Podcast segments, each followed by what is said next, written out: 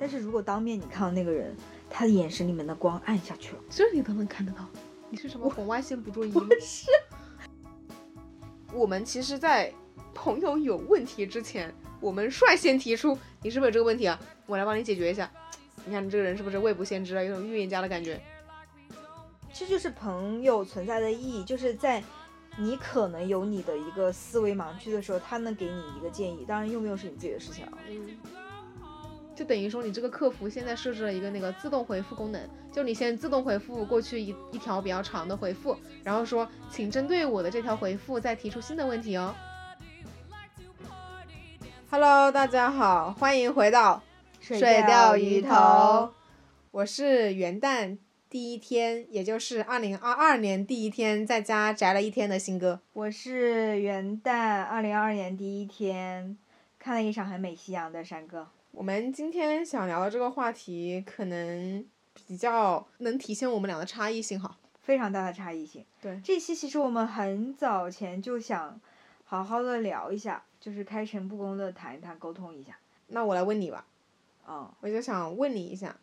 拒绝为什么说不出口呢？这个问题好像每一年都是我人生里面的很难的一个问题。我觉得就是我。真的，我的人格，我的性格决定，我就不是一个能擅长拒绝别人的人。我描述一下我对于这个场景的一个观察哈，嗯，就现在来讲的话，可能相对来说我感觉好一点，因为可能大家都是工作嘛，就是工作这个场合可能也难以谈到什么真的拒不拒绝。我们肯定更多的是要以完成完成事情，然后达成一个目标为导向嘛。但是我记得原来我们在大学的时候，你每天都疲于回复。很多很多很多来自不同人的微信，我那时候会以为说啊，你可能是在做小组作业啊，或者说你们平常有讨论什么，特别忙。我那时候就觉得哦，那那可以理解。直到我发现，怎么都是一个一个单独的人，而且这些人都来自奇奇怪怪的，就也不知道什么地方，然后也可能是不一个年级的，然后可能是比你高点高年级的，或者是比你低年级的等等，就很多。我就会觉得很奇怪，因为有时候我们可能一起吃饭啊，或者在那边玩啥的。你就会一直在回别人微信，你那个时候觉得我的回这种来自五湖四海的人的微信的状态是怎么样？其实你还挺自在的，就我因为在我的角度啊，我会觉得天呐，一个人每天要回复那么多人微信，你感觉就像是在处理公就处理公务一样，你知道吗？然后然后你会跟我说没事啊，这不就回两个字吗？这不是很快吗？天呐，这个我感觉我自己像客服一样。我反正记得应该是一六年。给一个朋友过生日，还是一起跨年的时候，然后你给我许一个愿，你说希望我来年可以好好的学会怎么拒绝别人，对，让自己少一点疲惫，对。但其实我我真的不觉得累啊，只是可能有的时候只是纯粹上精力上的疲软。我理解的累更多是属于那种，就是心理或者说心情情绪上面的那种疲软，就是麻了，就是不想再做任何改进了。对对。如果真的是这样的话，那我觉得这种状态对我打击还挺大的。我我觉得那会更多就是体力上吧。你能举几个例子吗？就大家来问你的问题，就是为什么一定要你回答呢？首先呢，我这个人可能比较随和，表现得出来，嗯，表现出来可能比较随和，比较理解别人吧。所以很多时候那些可能更多是学弟学妹吧。然后找我问一些问题，比如说那个时候我大四，我刚从迪士尼回来，然后很多人问我，哎，申请迪士尼的攻略，然后我那会就有帮他们有在回答这些攻略吧。然后有些学弟学妹就说，哎，能不能约一下去学校的餐厅，然后我们当面交流一下，然后就帮他们去弄。但是你知道我大四那个时候，一个学期要上两个学期的课嘛？对。然后还要搞秋招，然后我就觉得你分身乏术啊。但是那个时候我确实。我当目当前那个，比如说学业跟职业，就是秋招这两个事情，我就是把它放最前面嘛。然后我在那个之余，我再去帮他们。所以后来你就写了一篇攻略，然后发给他说：“你先自己看一下，如果你有问题再问我。”对，我现在会用这种方法。哎，这个确实能帮我挡掉很多麻烦。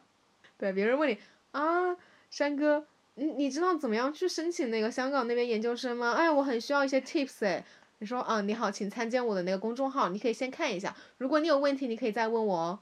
就是我都是我的公众号帮我挡住了所有，就等于说你这个客服现在设置了一个那个自动回复功能，就你先自动回复过去一一条比较长的回复，然后说请针对我的这条回复再提出新的问题哦。是的，是的，不过我觉得这招就是挺有用的，就是这几年别人在问我这些问题的时候，我直接丢一个我自己之前写的东西。嗯，对于你个人而言的话，这样一方面你又不用拒绝别人，但一方面又为你省了时间。对，这就引出了一个原因，就是我觉得拒绝别人对我自己来讲，哎呀，我觉得拒绝别人之后的那个尴尬的反应，我自己真的很难承受。嗯，懂。就其实我觉得微信倒还好。嗯，如果你你可能真的是忙不过来，或者你自己做不到，或者就是这个人跟你没那么熟，你拒绝他，那你你微信层面其实你飞不到那个人的那个反应嘛，你就顶多你们俩就不联系了。但是如果当面你看到那个人，他的眼神里面的光暗下去了，这你都能看得到，你是什么红外线捕捉仪吗？是。哎，我只是打了一个比较形象的比喻，我的意思就是说，就这个人的表情他变了一下。嗯，大概先说一下我跟你的不一样哈，我跟你的不一样是，其实很少有人向我寻求帮助啊，这是第一点，就是不一样的点。然后第二个呢，就是我现在的改变是，嗯，关于这个方面，我自己是会去看到别人他需要我能帮助到的地方，我会主动为他们提供帮助，我不会再等着别人来问我问题，而是我想，哎。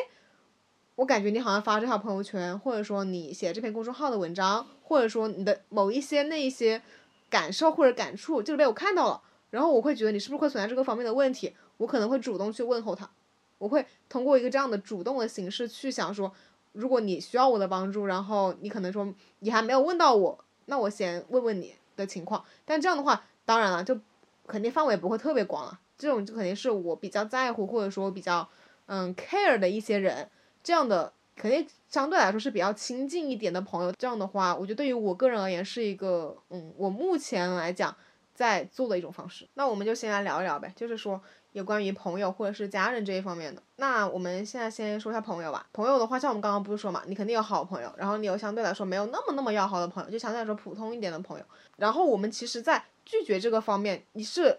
很少会去拒绝你的好朋友的。第一，是因为你的好朋友跟你的关系本来就比较亲近。比如说，我知道你最近很忙，我不可能对你提出无理的要求，一定要你帮我的忙，帮我做这做做完这个事情，或者说和我一起做某一个什么 project 或怎样，我会说等你忙完再说吧，我不会逼着你，对吧？就像你上个星期一样，你那么忙，我逼着你一定要上线那些播客，那就很过分，我肯定就不可能这样做嘛。我觉得很多时候我们说到了朋友，嗯，就是相对相对来说远一些的那一些，那么很多时候有一些朋友呢。我们就需要定义一下什么叫做无效社交。我们相处完一个晚上，或者是呃敬完酒，然后喝完酒，聊一聊天下来，你没有感觉到你有被充电，或者你没有任何收获，你只是被迫出去被 A 了钱而已。我我感觉就是因为需要定义无效社交，你才能知道什么是有效的嘛。我们把那些其实不太重要的，或者说跟我们其实不太相关的东西先排除嘛。我是感觉无效社交更像是那种我为了积攒我的人脉。我为了所谓的在某一段时间，我先认识你，然后我把你这个资源留住，然后在我未来某一刻需要你的时候，你就会为我挺身而出。你怎么看待这个理论？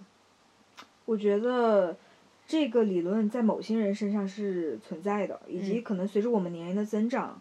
然后很多人在工作场合确实是有这么一个需求吧，我也能理解。但是我觉得如果换做我，我不会参加这样的场合，是因为。可能更多自己是被被输出会被某种程度上榨干的感觉吧，这种其实让人没有，并没有觉得我精力或能量得到了提升，反而我是种一直被消耗、被代谢的感觉。嗯，其实相对来讲挺累的。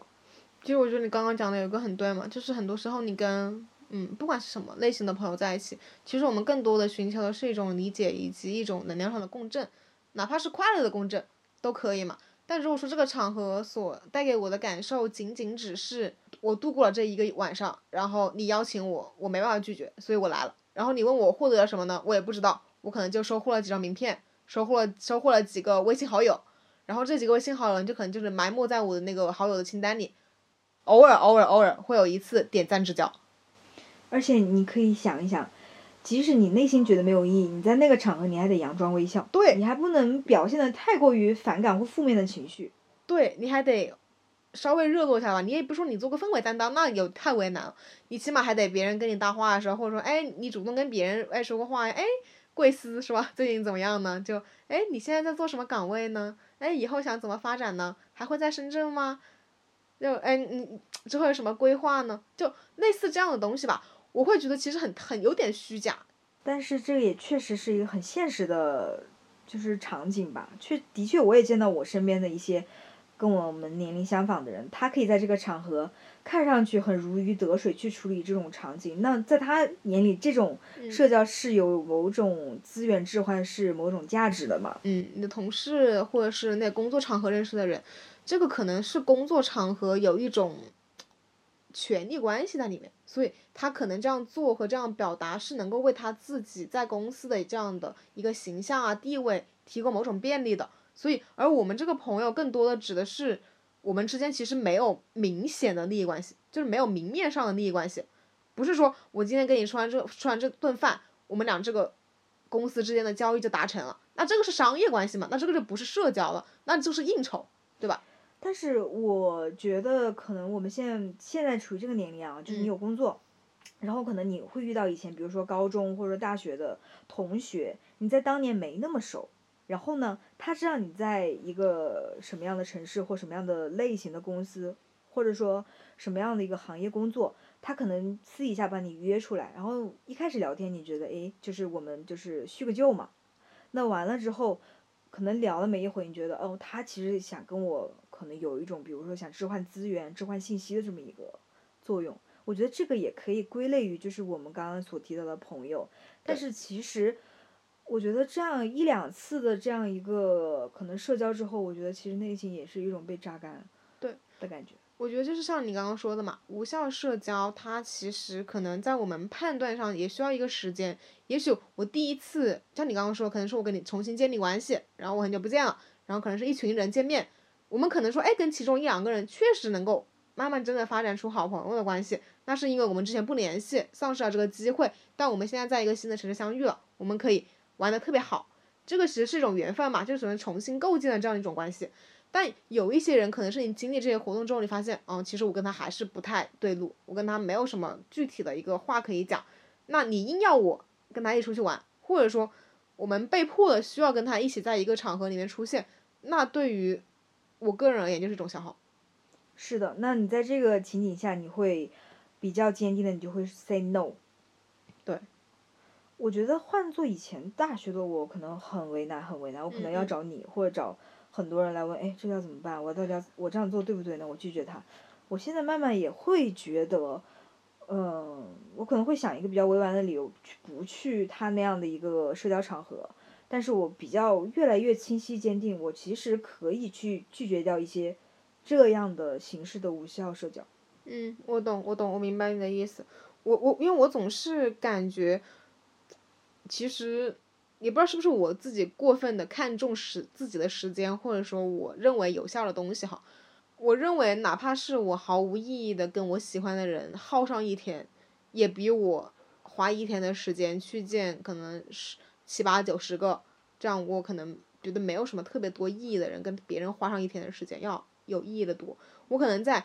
无意义的在家里面，或者说在公园，在任何的场合消磨掉这一天，我能够获得的那个情感价值以及能量，会比我试图去打开我的社交圈，建立所谓的人脉这个东西获得的能量要强得多。因为我觉得每个人的生命跟时间都是有限的，而且像我们现在工作这么忙。每一个人都有自己的事情要做，那我把我很仅有的时间放在了你身上，那其实是我表达我对你的重视嘛。因为我们其实我觉得我们大家现在很多人其实最重要的其实是时间，你的时间才是财富，钱可能都没有那么重要。就是你金钱这个东西，你现在没有，你以后可能会有；你现在有，或者以后，或者以后又没有了，就是一个流动的一个过程嘛。所以。那什么最重要呢？那肯定是当下的我能给你的东西是最重要的。我挺赞同你的这个观念，就是我们可能更多时候在想着你要不要拒绝这一类的社交的时候，其实可能更多的逻辑是在于你有没有把你的时间当做一种财富去进行分配。那么在这个基础上，你可能会更加清楚的权衡这这个东西，你有没有坚定的理由去把它推掉，或者或者说有一个自己的选择。对，其实怎么说无效社交呢？就是那种对自身其实没有什么价值，然后甚至也没有什么积极的影响，单纯真的你回想起来只是在浪费时间的一些事情，这个社交对于我而言就是无效的。那我觉得有的时候，除了就是对方的一个说话内容能影响到我们自己能量值的这一点，嗯，那如果就比如说有的人会跟你说一些比较，其实不太跟我们自己特别相关的事情，对，但有的时候你可能还得在某些场合里面，你不可能呃太过面无表情，或者说没有给他任何反应，对，就这是我非常非常讨厌的场合。就是那种大家都假装熟络，然后假装说我们的感情好像都很好的样子，然后他在说自顾自的说一些他想分享的观点，或者说强行输出他自己的一些知识。你在那个场合，你被迫要附和，或者说啊你说的好棒啊，然后好有意思哦，哎真没想到你是这样的哎。这个时候就可能要端水了。对。就是如果这个时候往往就是在过年的一些场合里面，然后呢，呃，或者是在某些。聚会的一个时间节点里面，然后有些人跟你说一些其实你压根不感兴趣的事情，然后我一般就会问，哦，是这样吗？展开讲讲。哦，原来是这样啊。哦，那我觉得你应该是这么想，不应该这么想。就是自己心里已经有一套回答的话，如何应对？不管你说啥，我都可以应对。就是有一种山式糊弄学。我其实也有呢。比如说。啊，真有意思。这样啊，我知道，我知道。你应该还有一句吧，哈哈哈哈，笑死，笑死，句号，句号，哈哈哈，太好笑了吧？反正我觉得这这种话语的那种出现，也是在保护我们自己内心啊。那我们除了这种，就是嗯，有的场合要强装感对别人的事情感兴趣，我们应该还有遇到过，就是别人一不小心，可能或者他假装一不小心在你面前炫一点点小小的财富呀。嗯，或者是某一些某一些方面的攀比啊，嗯，嗯，你觉得这种场合的话，你一般会是什么反应？我当做我没看到，当做我不懂的样子。哦，就比如说别别人跟你说，哎，呃，他可能今天或者他最近买了一个什么什么品牌的衣服，嗯，或者是包包，嗯，然后你就嗯嗯，就当做这样旁边，嗯，说嗯真好看，说啊我最近又嗯。买了一个啥什么比较贵的东西，然后我说啊真好看，我没钱买不起，就是想用一些看似我在迎合你的话，赶快结束这个话题。就是我有见到过有些人，他如果对这些品牌啊，嗯，特别感兴趣，他会以就是现在不是直播很流行嘛，然后叫上别人，然后帮他锁定一下直播间哪套衣服，然后记好那个时间，然后到了那个点，然后我们就一起往前冲，然后我抢不到你就把我抢几件。就是有这样的场景，有我知道，我我在朋友圈好像看到过，这种就是我们这种年轻老人家从来不会碰到的领域，就是养直播。对，我好像有时候在朋友圈才能够看到一些众生相，自己的生活中好像看不太到，可能就是因为我自己太 picky 了。嗯，我也是，但是我我现在也就真的不知道要怎么进行直播这个操作。嗯，没事，我也不会，我也不能教你，无法对你提供任何帮助呢。那我们再接下来聊哈，我们刚刚说的是拒绝无效社交，这个我们没有意义哈，就是我只要就拒绝我们自己心里定义的这个无效社交嘛。那我们再推的更远一点，嗯，什么情况下，比如说你的好朋友找你帮忙，那你会怎么办？如果说你真的没有空，你会怎么跟他说？他也不是说刻意要占用你的时间，但他就是真的很需要你帮忙。我觉得先。用我自己的方式去理解他找我帮忙这个忙的需求，到底是在哪？在我了解完之后呢，我可能真的是没有办法，没有办法帮他。第一可能是能力不够，第二是我真的没那个时间。那我会找个我自己在我的 list 里面能帮上这个忙的人，然后我去跟那个人说，哎，这是我很好一个朋友，然后他这个事真的很紧急，然后麻烦你能不能帮我去去完成这件事情？当然，这个前提是这我找的这个人是我自己信得过的，嗯，靠谱的一个人。对对对，然后我在。如果他那边给我的回复就是说，哎，嗯，我这个你朋友的这个忙我可以帮，然后他大概说的比较真诚之后，然后我再跟我朋友讲，嗯，我虽然不能帮你，但是我帮你找了一个某某某，然后他能帮你完成这个事情，完了之后我就给他们搭个线。嗯，家人呢，就是那可能比你的好朋友更难以拒绝的。还是刚刚那样，就是如果我自己的时间能力都 OK 的话，我都尽可能去帮，因为我觉得他们是我生命中很重要的人。但他们让你帮，不是帮他们的事。帮他们的事你，当然可能是毫无怨言就去帮。他们说：“哎呀，珊珊呐，爸爸有个那个同事的那个儿子呀，不是同事，爸爸有个好朋友的，不是，爸爸有个朋友的儿子呀，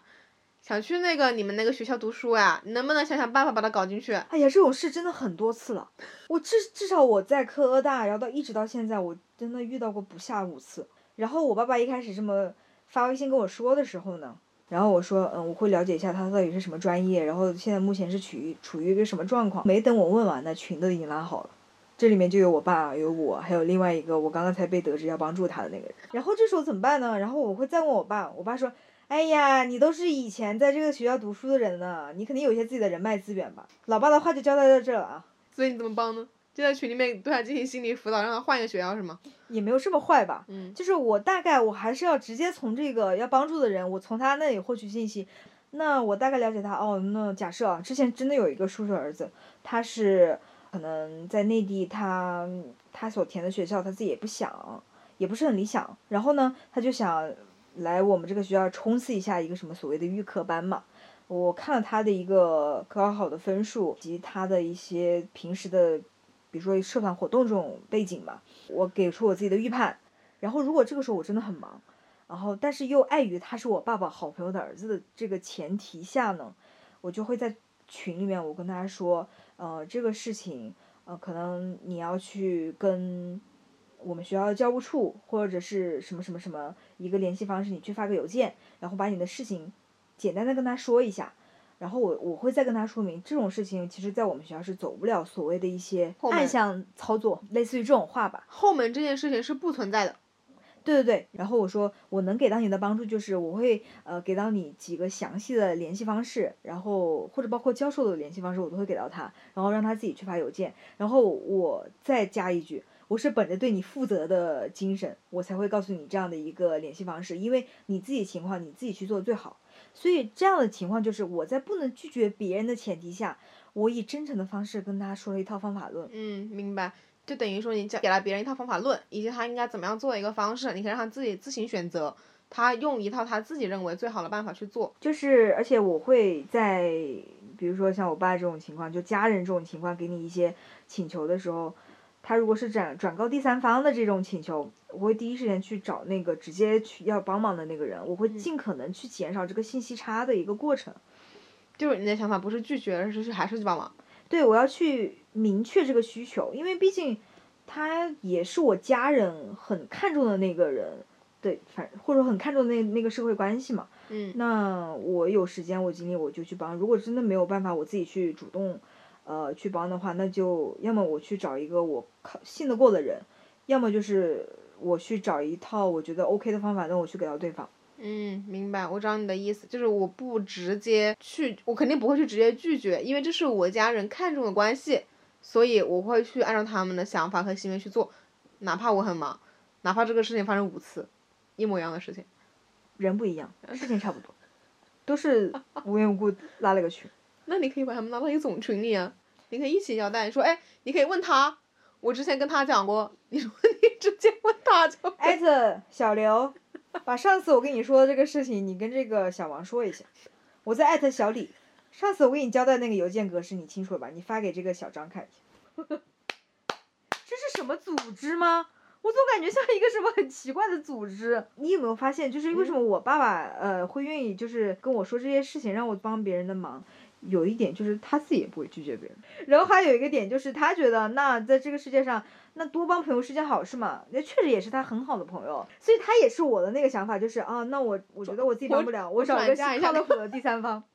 哎，原来你们这一套都是，就是那种越推越远，越推越远。只要推到一个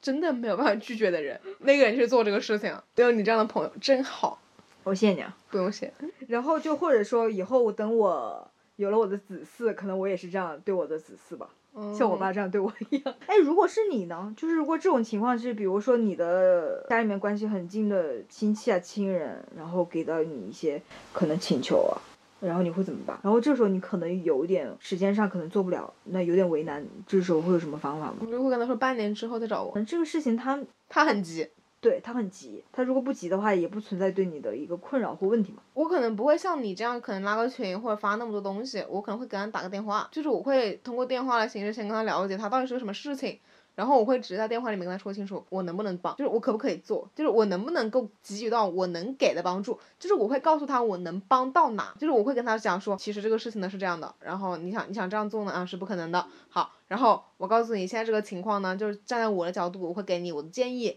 然后我建议是 A B C，好，那接下来你要要我帮忙，我没办法帮，我就只能帮这个，然后你要想问什么问题，你也可以问我。但是我能不能回答，那就很难讲，就这样。我会想，就我可能跟你不一样的点是，我可能如果说真的是我爸妈或者说谁，就是我家里的亲戚啊，然后就他们一定想帮另外一个人，就我的意思是肯定是隔着的呀，不是说，比如说我姑姑或叔叔谁要我帮忙，那我肯定就直接帮了。但如果说是他们的某一个朋友的什么，那个我可能就会要思考一下嘛，因为你刚刚说的是跟我的时间正好冲突嘛，在这个情况下，我会想的办法是如何在最短的时间内把这个问题解决掉。而不是说把这个问题拉长，或者说，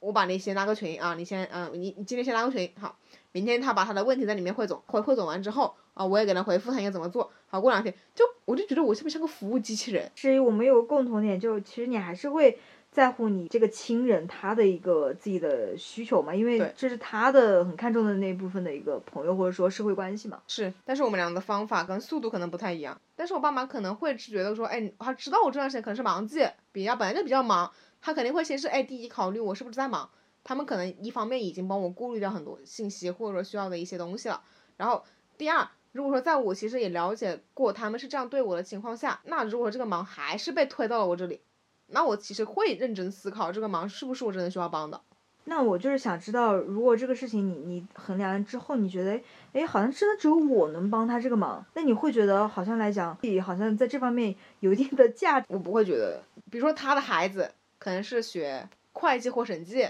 那么他们家可能是做生意的，或者说就是完全跟这方面不搭嘎，然后他想了解关于四大的信息，如果你想问我深圳所或者是怎么样的一个这样的情况，那我可以给你回答。但如果你想问我一个很宏观的、很笼统的，其实你自己。完完全全可以在任何的平台，或者说你自己多费一点心思，你都能够获得到一个东西。我会觉得你问我没有意义，因为我给你的东西也是我的一家之言，且仅仅只针只针对于我的公司。那这样的话，我给予你的帮助，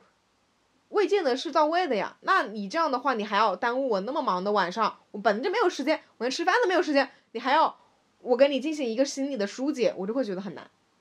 我觉得有的时候是这样，就是。你的情况是你自己最了解嘛？但别人不一定那么了解。虽然你的家人他会给你给他提供一些信息，说哦，嗯，可能我们家这位啊可能很忙，然后最近是可能时间精力都不太够，所以他可能没有办法去完全帮到你们。我觉得这个是我完全可以理解。但有的时候，其实你可能听到有些来自于家人或家人转达的这种请求，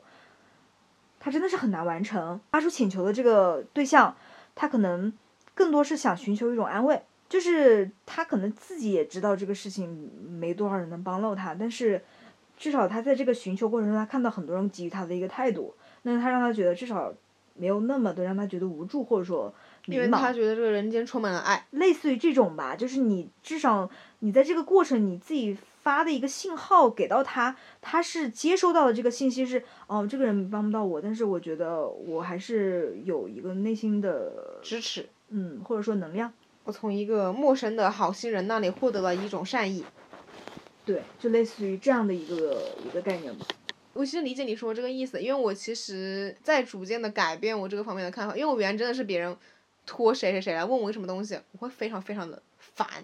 我的那个烦是觉得 why，就是为什么你真的找不到任何途径来了解这样一个这么简单的问题吗？就是比如说。你说你要去查什么资料，或者说你要去哪个公司，或者你要怎么样？就他问你是一个，他不是问你那种真的只有在工作过或者说体验过这个事情的人才有的一个感受，他是问你一个非常基本的一个途径，比如说，哎呀，我在哪里申请啊？或者说，哎呀，我有什么途径能够了解到这个东西的一个官方的一个资料啊？那我觉得这种就是属于他问你的那些问题，明明可以自己解决，我却过来帮你。我我记得好像有一次有一个高中的不知道谁谁谁，我已经忘了他，然后可能七八年都没有联系了，然后突然找到我，第一大段话就是，哎，你在还在澳门吗？我想问一下，某某某购物中心怎么走呀？我感觉好像是我的专业被他知道，就我学旅游的嘛，他真的以为我是当导游。但是我觉得你最起码要有一些基本的寒暄这种社交礼仪吧。对啊，我还以为是他直接问你，哎，我要到澳门，然后玩两天，然后你给我制定一个那个两天的旅游计划吧。那如果这种情况下，如果这种语气，我其实内心并不是太开心，但是我会直接甩一个我写过的攻略。但你还是会甩吗？甩攻略又不累，不就是发链接几秒的事情吗？天呐，我只是想用这个方式让他闭嘴，但是也不想破坏关系。我的那个标准不是说我要跟他维持，是我不想破坏。我不打破。对，就我不想去，因为我可能说了一些什么话，然后我跟你交恶。我觉得反正我们本来也不联系，你你莫名其妙问我这个问题，大概率你之后你也不会再找我，我反正先把你这个事情给了结，然后你把你给你塞一个东西丢回去。对，就是用一个便利、高效率的方法，嗯，不想去造成一个人际关系上的僵局，就类似于这种出发点。我准备低薪聘请你当我的这个沟通助手，最好把这个低字改成高字，我可以中心吧。然后我给予你可以登录我微信的权利，然后你每天帮我回复信微信就可以了。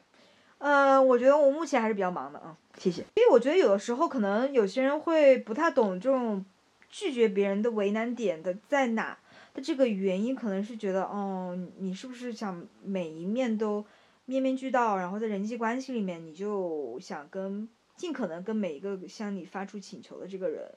啊、维持好的关系。我觉得真的要你要是这么做，你会很累的。但是有的时候呢，你又不可能完全不考虑别人的感受吧？至少在我这里来看，所以我就会目前就是用一个便利高效的方法，尽可能不跟他打破关系，这样就好。尽可能快速的解决这个棘手的难题，对，就是也不是难题吧，就是棘手的一个问题，就是不想跟这个人再进行进一步的沟通跟接触。可能这个范围更多限于我跟你不是那么熟的情况下。嗯，明白。那我们现在插入一个话题吧，就是关于端水这个话题。你刚刚说这是不想打破关系，这不就是个端水的一个举动吗？我确实是呀，那我想问你，怎么定义这个端水的这个这个词？就是不打破跟任何人关系啊。然后，如果只要这个人对你提出的要求没有违反你的原则，那么你都愿意参加。比如说，这个人虽然你不喜欢，但是你跟他在明面上还是有一些社会关系的，比如他是你的室友，或者说就是我们原来我说设置原来可能同学那种啊，或者说就他是你的普通同事。那么，比如说他要办个生日会，或者说他要传一个酒局，然后呢，他可能肯定需要一些人给他撑个场面吧，或者需要有一些人，嗯、活跃一下气氛吧，或者需要有一些人做些事儿吧，那可能你就是个不错的一个人选。但其实你根本就不想去那个场合，但是你跟他因为有这一层关系，如果你直截了当的拒绝他，那他肯定会觉得说，哎，你这个人怎么不够朋友啊？哎，怎么这么不仗义啊？哎，这不是，嗯，正好这么多人热闹嘛，叫你来，你怎么不来呢？然后他可能早上跟你说一遍，然后你说啊，我我我，哎，稍等一下，我最近比较忙哈，我我我晚点回你，好。然后你因为你这只是拖延嘛，对吧？但你心里其实挺难受的。好，他中午跟你说，哎，可以吗？今天晚上？然后你说，哎呀，现在还不知道，下午还要开个会。好，然后下午就问你，哎，你会开完了吗？哎呀，真的好想晚上你能来哦，没有你在的话，我们这个场合真的热不起来。我觉得这种情况，目前的我来讲，在这种我压根就不是非常 care 的，或者说我没有那么熟的社会关系里面，我自己又很忙，或者说我自己根本没有得到全身心愉悦的情况下，我尽可能早一点的跟他说，呃，我可能没有办法去到这个局，或没有办法去到这个场合。打个比方，比如那个人就是有点讨厌呢，就是他就是说，你说你拒绝，你说哎，我真的就是太忙了，好累，就想回家早点休息，或者是嗯、你就找了一个其实还比较客观的一个理由，但他还是说，哎呀，难得嘛，这又嗯，可能就半年一年就一次，就你这不来，我们大家都等你呢，那我还是坚持自己，坚持不想去。很好，因为已经迈出了第一步，对，就是我感觉你可你看啊，我他已经向我呃提出了请求之后，我向他表示我可能身体不适，或者说我时间真的忙不过来，对。他还是这样的话，他其实并没有体恤到我，那对他我没有把你当朋友，对啊，那我这种情况下，那我再去很委婉的表达的话，那我最累的是我自己。对他其实只是把他自己的意愿强加在你身上，在你明显表达你已经都不想去的情况下，他一而再再而三的，虽然说他说的是一些可能捧你的话，一些客套话，或者说什么少你不行啊，或者怎么样，但事实上其实我们大家心里都清楚嘛，他其实目的是什么，然后他到底想怎样怎么想的，可能背后的动机不是很明白，但是你不想去的事实是既定的。所以我觉得可能这也是长大我慢慢清晰的一点吧，就是有的时候有的场合真的遇到这种情况，可以这么说，就是拒绝也是你的一种权利吧。我们换一些比较可爱的人怎么样？你说说你就不拒绝的人，哪怕他是可能跟你在工作关系中也有很深的链接的人，我们肯定也有遇到很好的同事啊。是的，是的。其实这个世界上，我觉得让你讨厌的人可能占比还是很少的。对，我们刚刚说的是极个别的案例，其实。嗯嗯嗯。我其实，在上一个实习公司的时候，带我的那个项目经理就是一个非常人很好，然后能力又是比较强的一个姐姐吧。那。其实，在我就是结束这个实习之后呢，他有找到我帮忙，就是说能不能在我们学校，然后比如说微信群或者朋友圈发一个相关的一个招继任实习生的这么一个简历，然后给到他，然后帮他去解决一下这个现在可能人比较空缺的这么一个情况。然后，嗯，那段时间其实我自己去忙秋招嘛，我就比较忙，但是我也帮他发了很多个这种相关的一个。呃，J.D. 的一个招聘广告，因为我觉得，首先他是我很欣赏的人，所以这样的人的存在其实会让我很有动力去帮他。所以其实还是跟人有关，对吧？哪怕这个事情其实比较复杂繁杂一点，而且可能另外一个角度来讲，我这些我欣赏的或者说我很赏识的人，其实在之前他帮助过很多次，那么有这么一个机会我可以帮他，我自己也是非常乐意的。我觉得这种东西都是双向循环的。嗯，明白。我就觉得这个还挺好玩，怎么说呢？就是你跟他其实是有个比较深的一个链接感，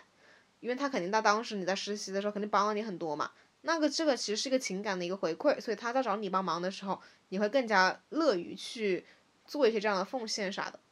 是的，就是我觉得人跟人这种情感的一个，你说链接也好，或者循环也好，它都是。我跟你之间不可替代的那么一部分，那你当年可能做一些事情，你帮过我，或者说你点醒了我，类似于这种别人不可替代的那一部分，那我如果之后有这么一个机会，我当然也想尽可能的我去帮到你，就是有点像说夸张一点，可能有一点像知恩图报，像这种概念，但我觉得这种情况其实并不是那么的多啊，嗯，就是嗯，就还挺难得的。像你之前不是还有说吗？就是你好像有去之前参加那个比赛的时候。认识一个那个画版画的。哦，你说是那个青海的那个。对对对对对，你们当时不是有想说帮他们做文创啊，然后帮他们做推广，卖一些什么手机壳啊、手账本什么的。就是我们之前去青海的那个。嗯，应该是在藏南自治区那边有遇到一个画唐卡画的那个师傅。对。然后那个师傅就是一路上呢非常热情，然后给我们讲解当地很多这种历史啊、文化啊，然后给我们介绍很多人。其实他可以不做这些事情的，他就可以冷漠的回答我们这些问题，或者说他回答我们问的这些问题之后，他就可以直接走的，因为他自己平时画画也很忙，因为他们画这种唐卡的话，可能。一画下来就得十几二十个小时，所以很多师傅画这种画，他的眼睛就是视力都不是很好。因为需要在黑暗的环境中吗？还是哦，那我我想是壁画哦，不需要。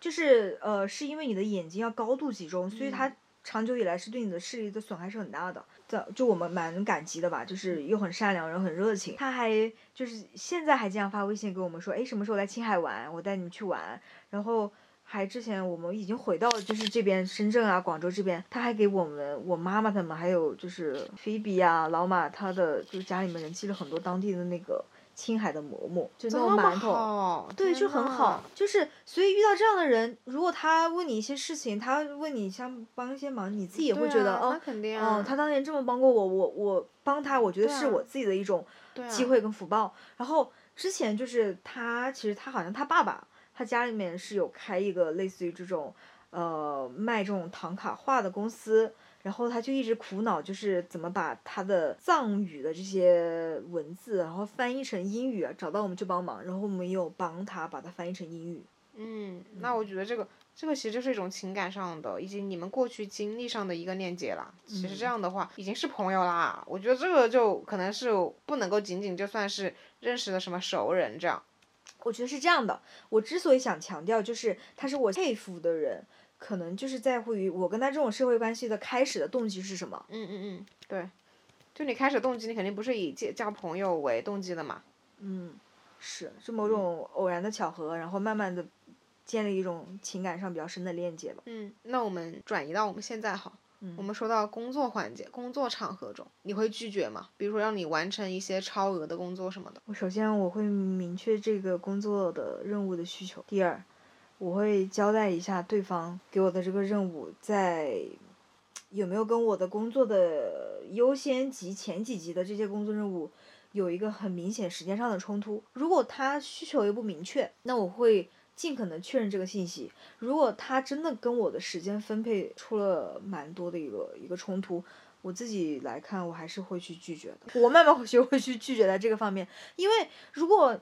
本身你的工作就是很占你的时间啊，很占你的个人的一个时间分配，你在这个时候你还得接一个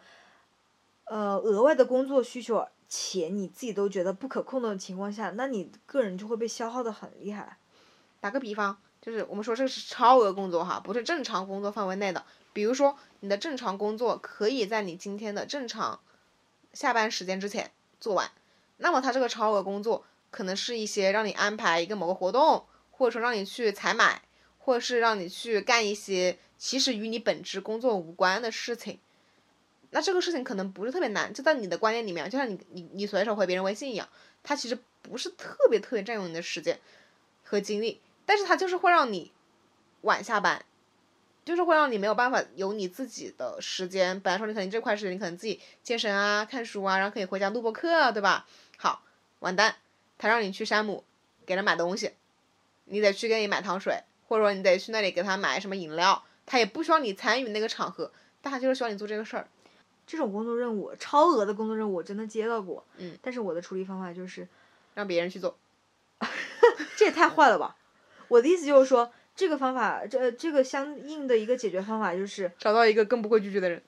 天呐，那不就是在谋杀另外一个我吗？我会跟他交代清楚，我目前真的很忙。但他就说：“哎，你这个你干得很顺手，你很快的，这个不就是两个电话的事儿吗？对别人说很简单。我会跟他说清楚这个事情有多困难，尽量从执行层面。嗯虽然有的时候可能说这些话不是特别适合，或者说不太不是特别恰当，但是就是说不太适合你在以一个工作在工作领域，如果说你想把你的形象做的比较与人为善，或者是端水端的比较好的话，就可能不太好。但其实我真的加入我目前现在这个工作的一个集体里面，我我在权衡我到底是个人的价值，还是说我在一个集体里面找到归属感。虽然很难找到一个完全的极端嘛，但是我的天平是往我自己个人的一个价值往那往这边偏的，所以我在工作里面呈现到的一个呃风格或者说是一种状态，更多是我把我自己工作做完我就好了。嗯，如果这个事情真的是我觉得完全没有任何意义，然后还超负荷了，那我不会去做。嗯等于说你还是等别人把这个事说完先，然后你明显感觉你自己的工作量已经饱和了，你肯定不会去承担。然后你委婉的表达了拒绝之后，我觉得其实有一个比较好的办法是等他们完成这个事情事项，比如今晚今天这个事情结束了，然后你隔天可能问一下，哎，你们昨天那个事情怎么安排的？就是有没有什么问题啊？就是那种，我觉得可以事后的表达一下慰慰问和关怀。你觉得这这个样可以吗？事后可以把这个时间拉到一个月之后，嗯，也可以。嗯就是如果你比如说第二天你就问，你觉问就是有，对，那就还让你做。对我觉得这个就还不如当时你就接了这个活呢。对，所以我觉得可能我学会拒绝拒绝别人的这个动机，可能更多也是从工作场合，因为在一个以你自己的利益为导向的这样一个集体里面，你的利益是非常明显的嘛，也非常清晰的。如果再给你来一些很无谓的请求的话，你自己不用拒绝去保护自己的话，你会把自己搞得很累。所以嗯在这样的一个原因下面，或在这样一个背景下面，我更能去理解我拒绝别人的必要性。嗯，但我这个话就更多是在工作场合里面。所以其实是反而你在工作的场合中，你更加明确了自己的界限在哪，你所以你才更容易说出不。对，虽然很多时候我在说不，我真的能把这个几呃这个话打出来，但是我内心还是很纠结。但是我很清晰的知道知道，我就是应该 say no，就是我可能脑海里面会有两个小人，那个理性的小人跟那个感性的小人说，你在这个场合里面你就不要去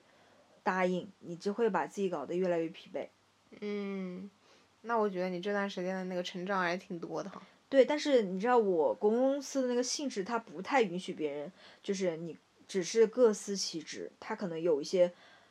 嗯，额外是你可以理解为不不必要的任务嘛。那这个时候，我也遇到很多好心的人给我提醒说，哦，你不要直接拒绝，他是什么什么样的一个 leader 给你发配的任务，你尽可能的用一些你自己的时间去把它完成，这样对你是有益的，在未来。但是我就跟他说，我真的是没有办法去 take 这些东西。但是我学到一个方法，就是我在跟交给我这个任务的人去拒绝这个请求的时候，我一般都会比较委婉，我也不会直接很冲的跟你说，我真的做不了，你去找个别人。那这个就是有点你自己有点不会这个相关的一个向上管理，你更多就是用一个委婉的话，但是这个话里面我是有跟他说，我目前真的做不了。然后我再给到对方，他很多时候我的领导现在也习惯了，明白了我是这样会拒绝的人。就是你的在你的工作场合立立出一个自己的人设，让他们不敢轻易来惹你。倒也没到这个程度吧，但是至少不会什么事情都会找到我。对，就是说让他们知道你是有边界感的。对于是，这就引到了，难怪会有很多很多那种什么平台吧，会推出说。啊，我们应该要怎样建立人与人之间的一个边界感？其实这个东西一旦建立了，其实很多时候你就不会面临到，哎呀，我这个拒绝怎么说出口的问题。你怎么能确定你的人际关系真的界限一界就是鉴定的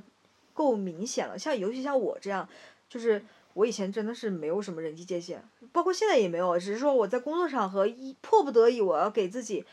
搞一个自我的一个防卫机制，所以我开始慢慢建立起一个边界感。那你的人的社会关系不仅限于工作，你还限于别的地方。那你像你在可能友情，可能在爱情，在亲情，你要怎么界定呢？这个是个很难的话题。对，对我来讲是很很难的一个话题。对任何人都很难。嗯，而且你怎么知道你的人际界限？你是用一个比较合理的方式去界定的，不会过于偏激，也不会过于委婉。是因为你想人跟人之间是需要建立链接的，那我们不能够只想要我们想要的链接，而不想要那些坏的链接。对吧？很多时候人肯定是身不由己的嘛，你会遇到一些你没有办法一定要出席的一些场面。那如果说像你之前跟我说也没错，那如果说我完全完全就不会应对那样的场合，那如果当我以后就是被迫要应对的话，那我不就束手无策了吗？有这样的场合，它又不是很涉及到你的原则和底线，它可能会成为你以后去成为，比如说某个团队的 manager 的一个。嗯，锻炼的能力的素材，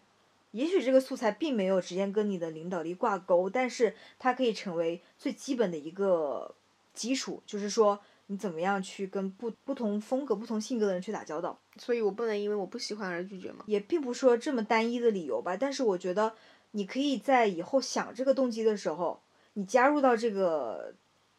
就是提高对人的容忍力，其实有的时候对你自己有帮助的这个前提下。如果你不还是不想去，那你就别让你去，嗯，因为这个人可能真的已经让你生理不适了，已经影响到你的寿命。其实我觉得像你刚刚说，其实边界感这个问题，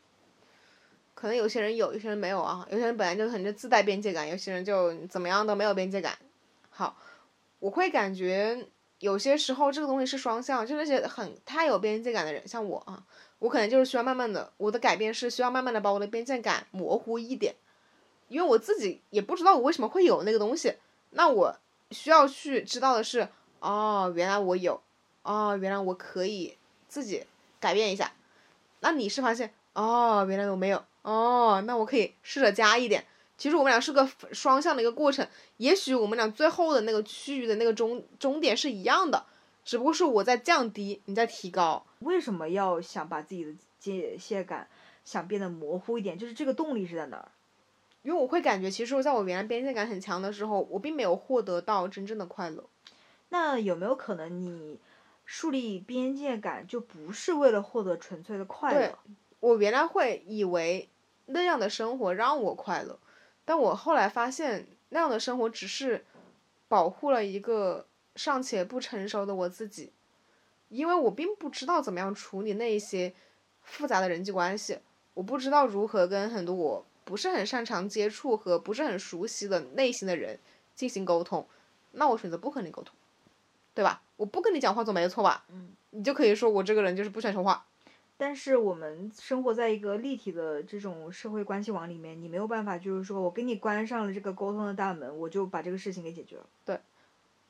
而且很多事情其实也不需要你解决，只是你自己一念之间你的观念上的一个差异而已。这个事情也没办法解决。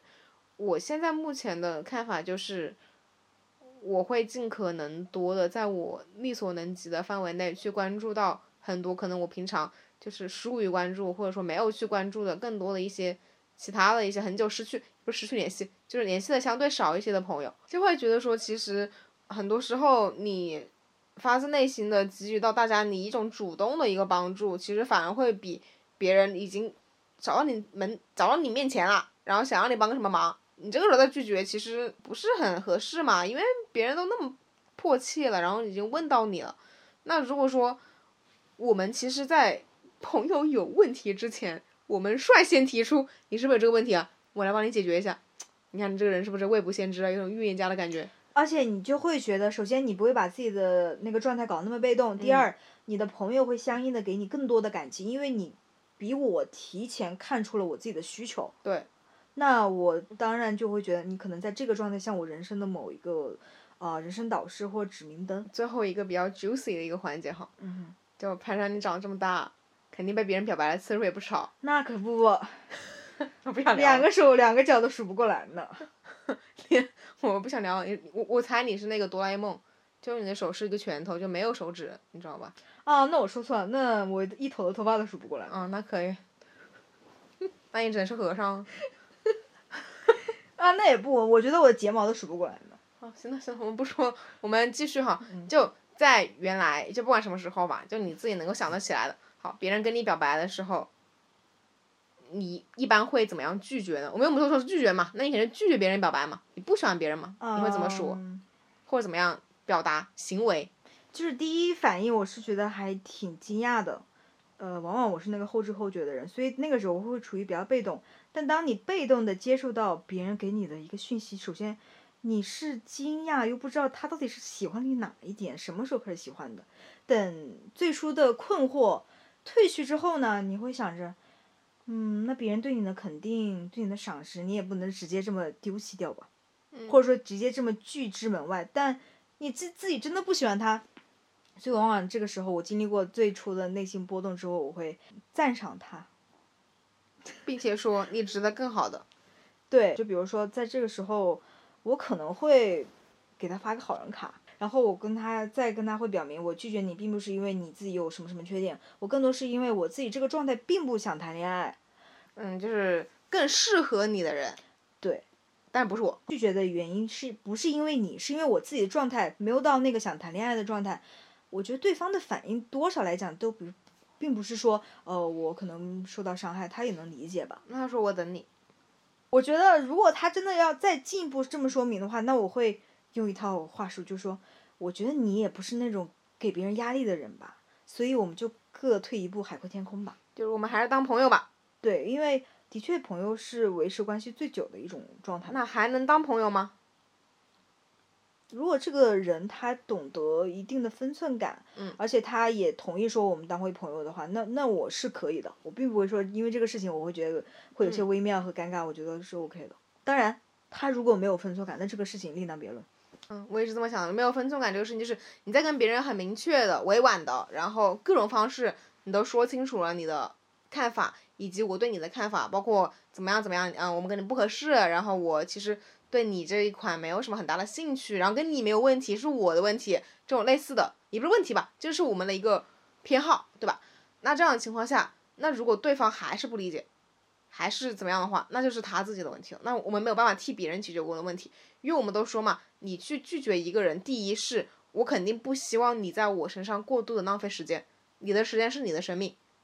是对的。那我的时间也是我的生命，所以我肯定会直截了当的跟你说清楚，就是我一定要表达到让你知道我的看法为止。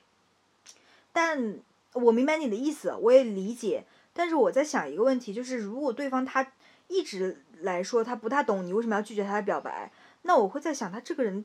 到底是出于一个什么什么心理状态？我假设这个事情，就他的一个，嗯，对我的不理解，并没有对我造成很大的困扰，或干扰，而且我同时觉得这个人真的不错，只是我对他不来电。那我在想，是不是因为我可能我的拒绝触发到他某一种关于自卑的那种情节产生？那这个时候我会跟他多一点沟通，我跟他说，真的不是因为你不好，而是因为我这个状态，比如说我很忙，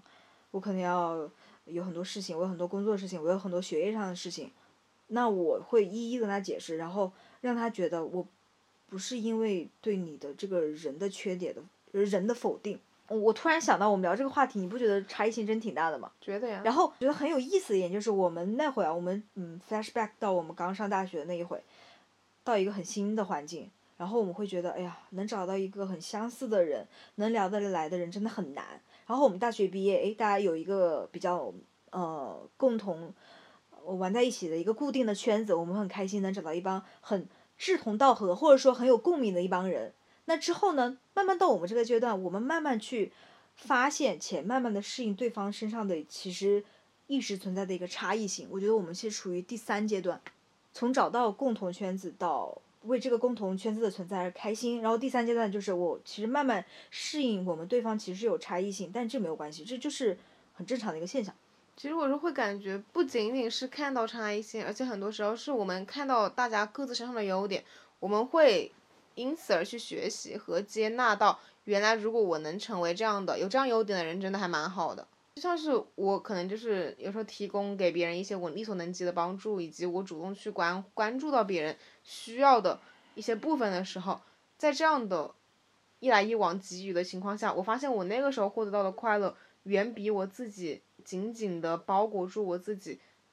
那样的情况下感受到的快乐要多得多得多。嗯，那是的，因为这种。可能有点像能量上的共振，其实会让你有种更持久的感觉。而且，人是个社会动物，当他做的一些事情有收到来自这些社会关系网的一些正反馈，其实你内心当然是会还蛮开心的。嗯，对啊，我就觉得这样的一种生存的状态还挺好的。只要我们把那些真正无效的社交以及我们不感兴趣的东西剥离掉，然后我们留下的都是我们感兴趣的、重视的人、重视的事。我们能够去帮的，当然就去帮；然后不能帮的，我们给他另外的一个途径，或者说像你说的，我们指派一个新的可靠的人，能够给予到他真的比较贴合的一个帮助的时候，这样就能够解决这个问题了。办法总比困难多，对吧？帮助别人的人总比不帮助别人的人多。其实我觉得我们这一期讲的更多是，嗯，可能以前两种不同做法，或者说两种不同方法论的人，今天在聊他们。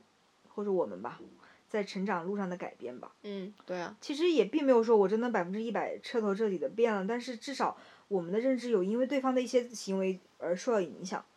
这就是成长，这就是生活。对，就是互相促进的结果。对，这就是最后结局的一个端水。嗯，对，我们就莫名其妙的升华了一下，然后 上了一下价值。对，然后在未来的生活中依然我行我素。嗯，对，其实你的性格在三岁时候就已经决定了。就是现在，嗯，对，只是现在更多是一种，某些行为层面上你会改变吧，但我觉得底层逻辑还是会在那儿。嗯，对，嗯，但是我们在自己可以做到的范围内可以改变，让自己变得更开心一点，那有什么不好呢？而且，这就是朋友存在的意义，就是在你可能有你的一个思维盲区的时候，他能给你一个建议，当然用不用是你自己的事情啊。嗯。但是他能给到你。自己想不到那一点的一个建议或者说帮助的时候，那我觉得这就是朋友所在的一个点了。嗯，可以，我们新年新气象，从拒绝别人开始，从呃学会适当的倾听自己的声音跟适当的拒绝别人开始。可以，可以，可以。好，那我们这一期就到这里，拜拜，拜拜，拜拜，拜拜。